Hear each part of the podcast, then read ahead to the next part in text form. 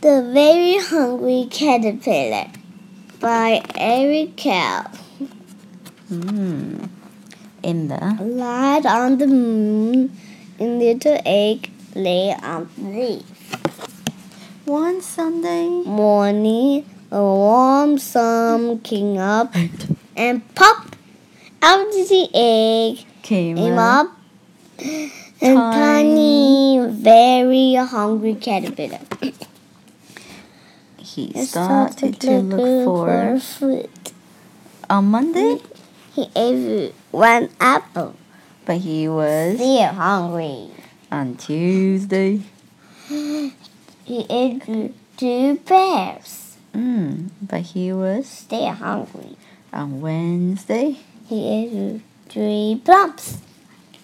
but he was Still still hungry. hungry. On Thursday, he ate through one, two, three, four. Four, Four strawberries. but he was Still still hungry. hungry. On Friday, He ate mm, five five, oranges. but he was Still hungry. on Saturday. He He ate ate through one A piece of Hmm? chocolate cake. A one, piece of uh. one ice cream cone. ice cream cone, one, Pickle.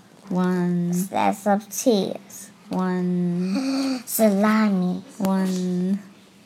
Lollipop. Then Cherry pie. one, Sausage. mm, Cupcake. and One, one slice of watermelon.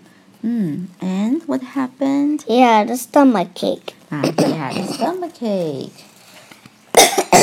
the next day was Sunday again. The caterpillar ate through, Ooh, one One. nice green leaf. and after that, He felt much better. and now, He wasn't hungry, Hungry anymore. anymore. He wasn't a little caterpillar. He was a big fat caterpillar. he built. The small house called cocoon around himself. Mm, They he stayed, stayed inside more than two weeks. Then, He nibbled the hole in the in the cocoon. pushed He his way out, and and he he was was, a. beautiful butterfly. Wow, yeah, very good.